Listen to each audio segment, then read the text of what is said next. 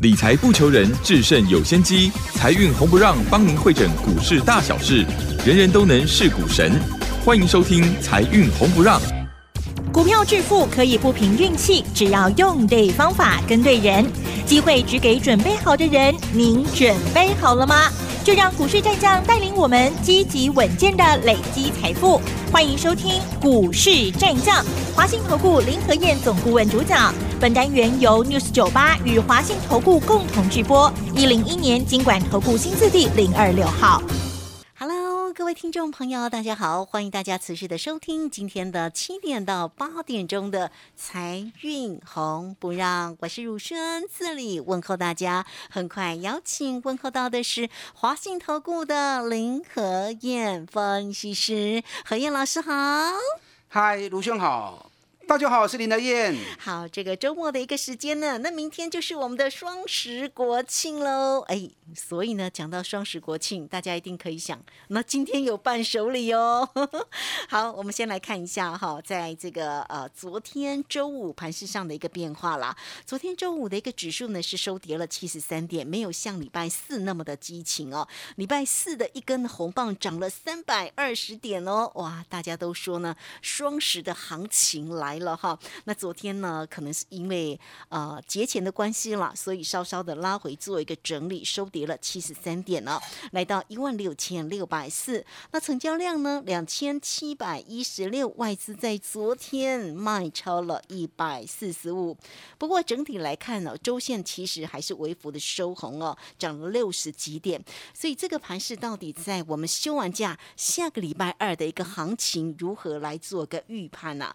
那我们当。当然呢，除了盘市里面的关键，我们也要来追踪一下个股的一个机会。这个何燕老师的这个个股呢，板卡股的技嘉两根停板了，对不对？哦，非常的强哎。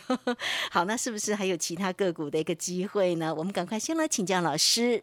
好的，今天节目一开始还是要先庆祝我们中华民国一百一十岁生日快乐，是拍拍手。那庆祝行情当然是在礼拜四啊，礼拜四涨了三百二十点啊！礼拜四我在节目里面我就讲过了，提早庆双十。那礼拜五开高走低，你知道以目前日线上的图形结构哦，礼拜二那根棒子从跌两百四十点收盘涨五十二点，那根棒子很明显的底部冲天炮。如果你有研究过 K 线理论的话，啊，那根棒子叫底部冲天炮。底部冲天炮，我简单这样形容哦。底部冲，我想大家放烟火哦，或或者放鞭炮，应该都知道。嗯哼冲天炮是什么样子？啊冲天炮是不是一个很长的尾巴？对呀。然后上面一个小实体，然后就咻往上冲。所以 冲天炮的意思就是说，开盘之后急跌很深，然后拉上来收高，留了很长的下影线。那一般这种冲天炮如果出现在底部的话，那叫做底部的反转讯号。所以礼拜二出现那根单日反转讯号之后，礼拜三开高走低，小跌五十六点。那礼拜四一根长红棒三百二十点。那以底部冲天炮加三百二十三百二十点的长红棒，其实这样的一个结构足以让整个大盘形成反转。那为什么礼拜五又打回来一根跌七十三点呢？外资在作怪了啊！外资在作怪了，因为礼拜是台北股市涨三百二十点的时候，外资台子期的净空单增加了哦四千九百口。那你想，行情拉高，外资空单增加四千九百口，因为数字的东西可能你们比较没有概念哦。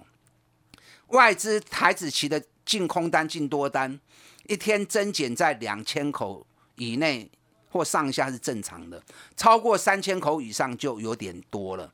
所以他在礼拜四行情大涨的时候，增加空单四千九百口。那你想，外资空了那么多台子期，他怎么会让台北股市就这样上去？这样上去他就赔惨了嘛，对不对？所以礼拜五开高五十七点之后，外资卖了一百四十五亿，硬生生把台北股市给打了下来。啊，所以为什么礼拜五的行情，亚洲股市几乎都涨？啊，礼拜五。日本涨了三百七十点，那大陆十一一个礼拜的长假也结束了，上证涨了零点六趴，深圳涨了零点七趴，香港涨了一百三十六点，亚洲股市在礼拜五都涨，那台北股市独自憔悴，这是外资在作怪嘛，对不对？那双十节过后还有机会再蹲下来一次哦，因为外资在礼拜五空单又增加两千八百六十四口，嗯，所以依照外资在台子期的操作，在双十节过后应该还会再打下去一次，除非怎么样？除非这两天的假期国际股市有大行情，嗯，啊，除非我们放假在礼拜一的时候啊，礼拜一晚上假设如果美国股市大涨，那恐怕就会比较不容易下来。那如果礼拜一假设礼拜一美国股市没有大涨，小涨或小跌，那么下礼拜双十节过后。拜礼拜三性能刚有机会再蹲下来一次，可是李天要提醒你们哦，这一次的压回将是最后的机会，听好不？哦，有啊，这次压回将是最后的机会，那也就是行情要爆发。嗯，我两礼拜前都供给啊哈，最近三个月台北股市在走的都是十二天的倍数循环，什么意思？涨十二天，跌十二天，涨十二天，跌十二天。那这次。中秋节过后，记不记得中秋节过后马上来了一根跌三百多点的？那那时候我就跟大家讲过啊，已经到第十一天了，唔好过北部呀。果然讲完之后，连涨三天，涨了五百多点。那后来整个行情又破底，又破底，那么整个时间周期就会扩延，从十二天扩延到第二十四天。那如果说以第二十四天算的话，那时间点就落在双十节后。所以双十节后。大盘如果再拉回来一次，被破在应该是不会啊啦，啊，要破底应该是不可能的。如果双十节后再来落第二只脚，那将是你最后的机会。那接下来就会开启一波全新的局面。所以下礼拜二、礼拜三是你捡便宜货最好的机会点。我知道目前市场上信心惶惶啊，啊，大家都没信心没？你看融资减了那么多，然后又看到外资。外资两个礼拜来卖了台股卖了一千三百亿啊，光是这些数据就让很多人失去信心了，所以很多股票跌很深。可是行情本来就是这样子哦，当大家越没信心，行情反而就是转折的机会。该来短行情啊哦，我先跟你预告，嗯，我在看行情很准的，我很少会看错。大盘，我大盘是公认有够准的 啊，很少会看错的。再来要大行情啊哦，我先跟你预告哦，后礼拜二、后礼拜三是你上尾的机会。那怎么样看呢？看四支股票，都四支，嗯，台积电、联发科、长隆、阳明，你看这四支股票，只要这四档个股，这四支股票一动，大盘马上就会反转。这四支股票啊，要去唔去啊呢？大盘就会啊疲呈现疲态。嗯，你知道这次台积电下来正好守住年线，台积电九月的营收大爆冲，台积电九月营收一千五百二十六亿，比八月成长十一趴，比去年成长十九趴，这是一个很强的数字。那包含台积电第三季的营收也写下历史新高的数字啊。四百四千一百亿，第二季是三千七百二十亿，三千七百二十亿已经是新高了。好，第二季是三千七百二十亿，是历史新高。那第三季更创下四千亿的营收，四千一百六十亿的营收。所以这份数据足以让台积电在下个礼拜出现逆转。那联发科的走势其实跟台积电一样，联发科这个礼拜也下来守住年线。八百五十五元，你知道九月外资在买联发科买了两万两千张，两万两千张的数字是今年以来单月外资买进联发科最多的一个月。那既然外资在九月份买进联发科是有史以来最多的，那可见得外资要做联发科的企图很明显嘛，对不对？对。联发科今年每股获利，我估计应该可以挑战在七十块钱啊，所以联发科只要。半年线高八五十块一卡去，恐怕就不会回来了哦。但联发科的单价它管啊，台积电单价也不便宜哦。台积电已经快要六百块钱了，联发科已经是九百多块钱了。那当然，你如果嫌它贵，也不见得一定要做它。可是你要把它当指标看啊，这两个是相重要的。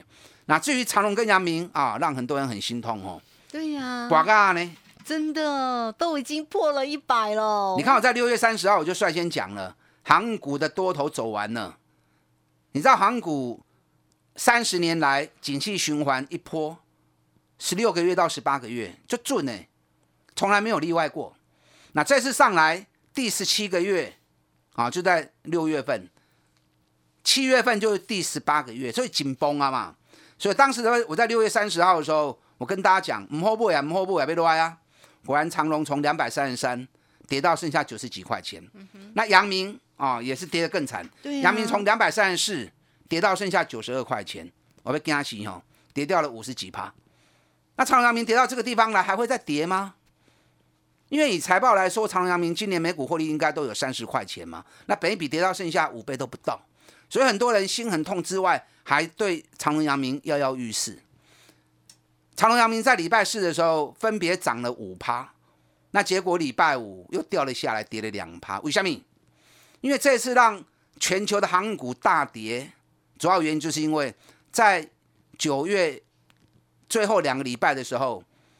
大陆的中原海运，你知道中原海运是全球第四大的海运公司，它在九月的下半月，它抛出了运费掉了三成，跳水。所以中原海运丢出了这个震撼弹之后，全球的海运公司前十大海运公司全部都崩跌。你就要话讲完之后，去放一个礼拜长假嘛？那一个礼拜长假放回来之后，礼拜五恢复正常交易。所以礼拜五恢复正常交易的时候，中原海运一开盘就跌五趴了。哦所以中原海运一跌五趴，那么日本三大航商、日本游船、日本三井，还有川崎这三家，在礼拜五全部都都跌五趴。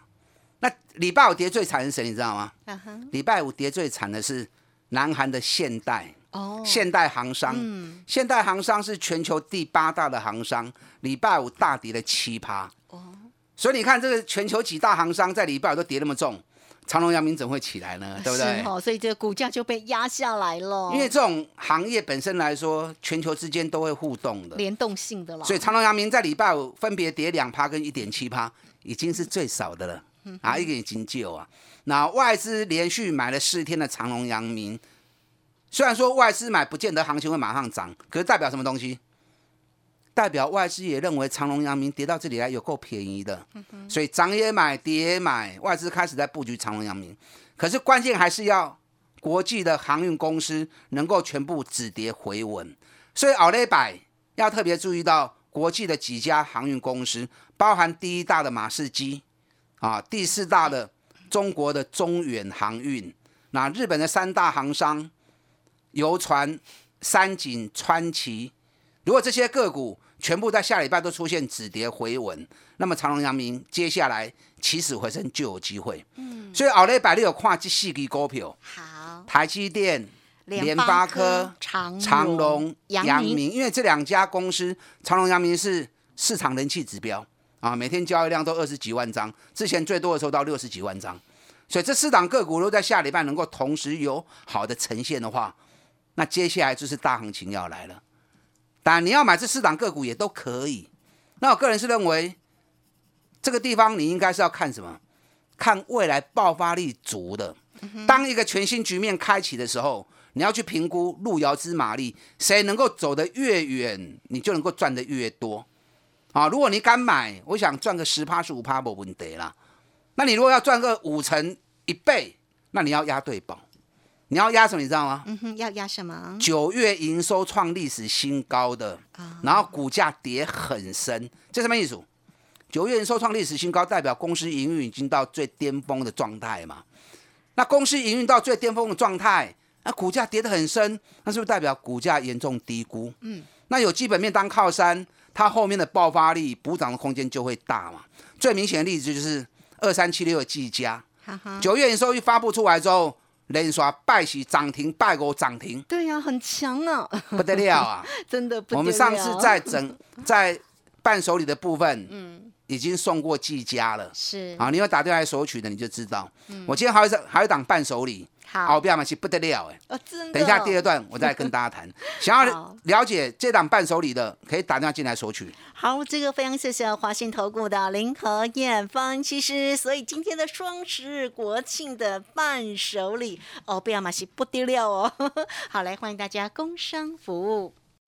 嘿，别走开，还有好听的广欢迎大家都可以先加 line 成为何燕老师的一个好朋友哦。小老鼠拼牙哦八八八，小老鼠拼牙哦八八八。今天的伴手礼二三九二三九八八二三九二三九八八，直接进来做索取哟。也欢迎大家都可以跟上呢何燕老师的一个操作的一个节奏了，单股周周发。也欢迎大家二三九二三九八八直接进来做一个掌握跟咨询。这个时间我们就先谢谢何燕老师，也稍后马上回来。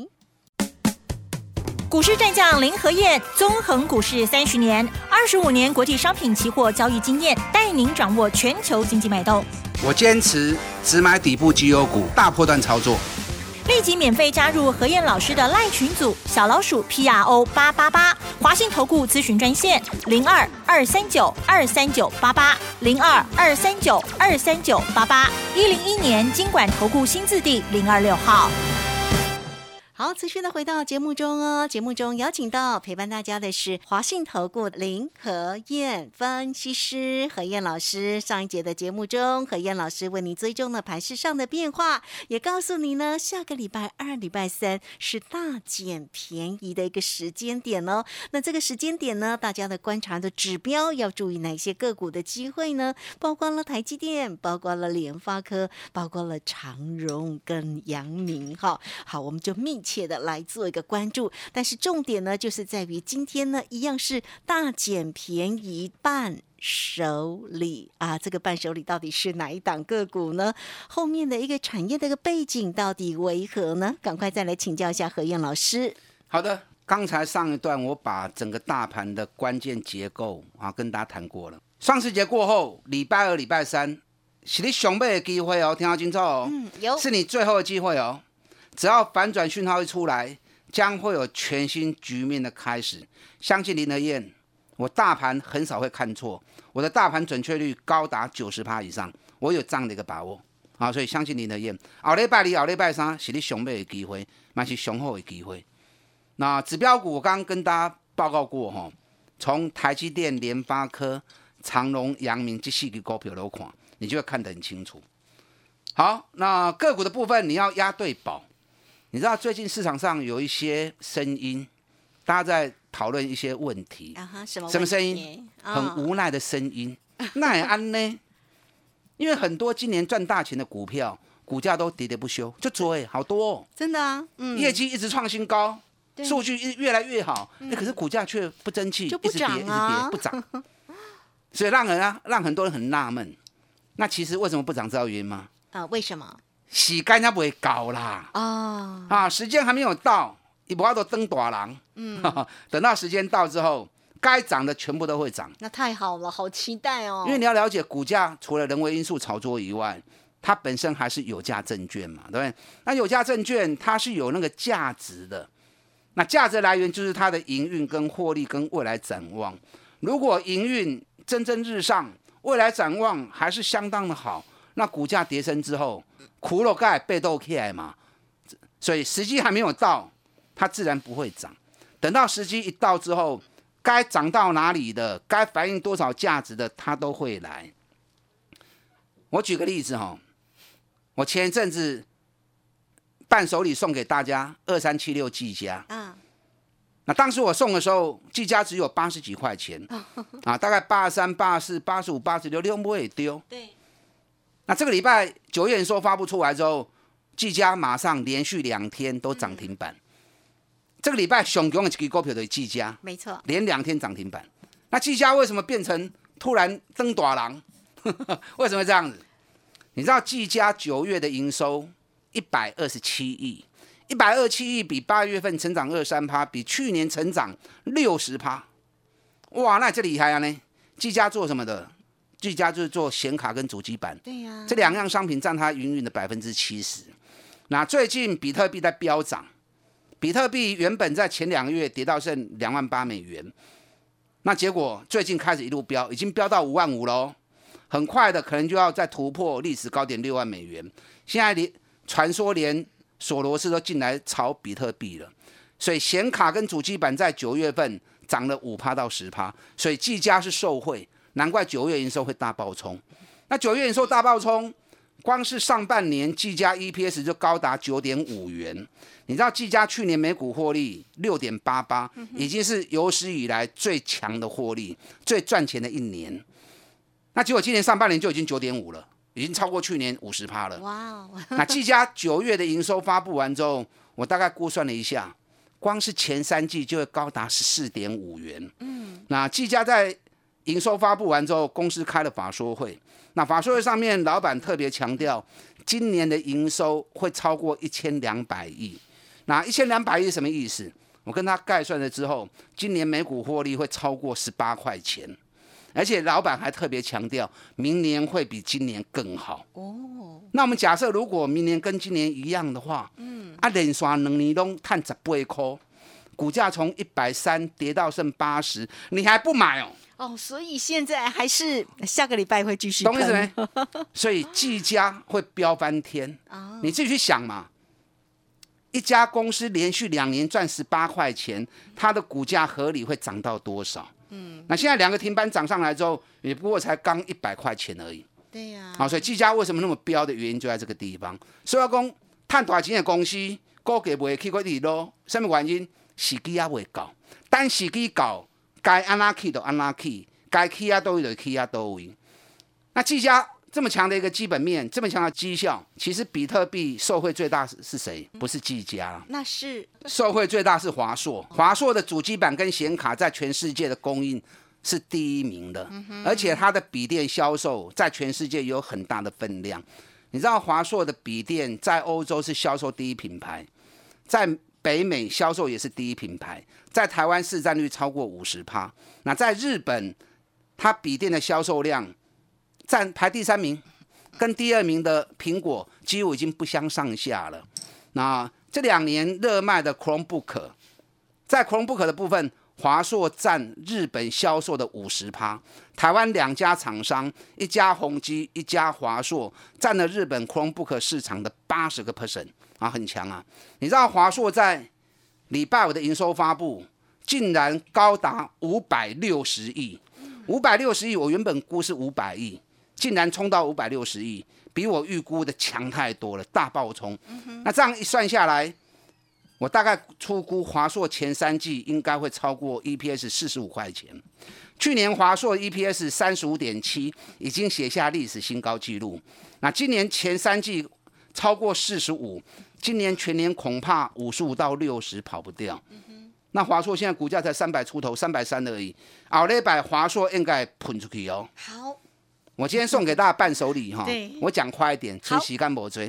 这档伴手礼九月营收历史新高，第三季营收单季新高，今年前九个月营收也写历史新高，而且今年他有卖了一间工厂，万的工地条的工，工作几个？是。今年卖了一间工厂，业外再加进来，今年获利也会创历史新高，然后股价不贵啦，对五十块落啊，剩三十几块呢。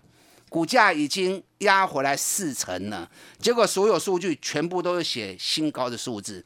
这档个股下个礼拜也会有精彩的演出，想要知道的，欢迎打电话进来了解。好，这个非常谢谢华信投顾林和燕分析师。好，双十国庆的同时，庆祝我们的国家的生日嘛。那今天呢，何燕老师也为您带来了一档非常精彩的伴手礼。下个礼拜密切关注这档个股为何呢？很快工商服务。嘿，别走开，还有好听的广告。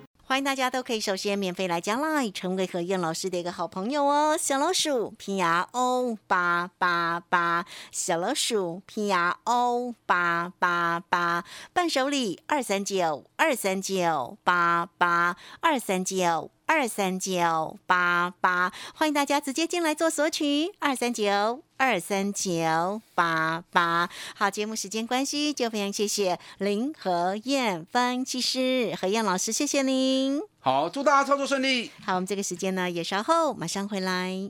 本公司以往之绩效不保证未来获利，且与所推荐分析之个别有价证券无不当之财务利益关系。本节目资料仅供参考，投资人应独立判断、审慎评估，并自负投资风险。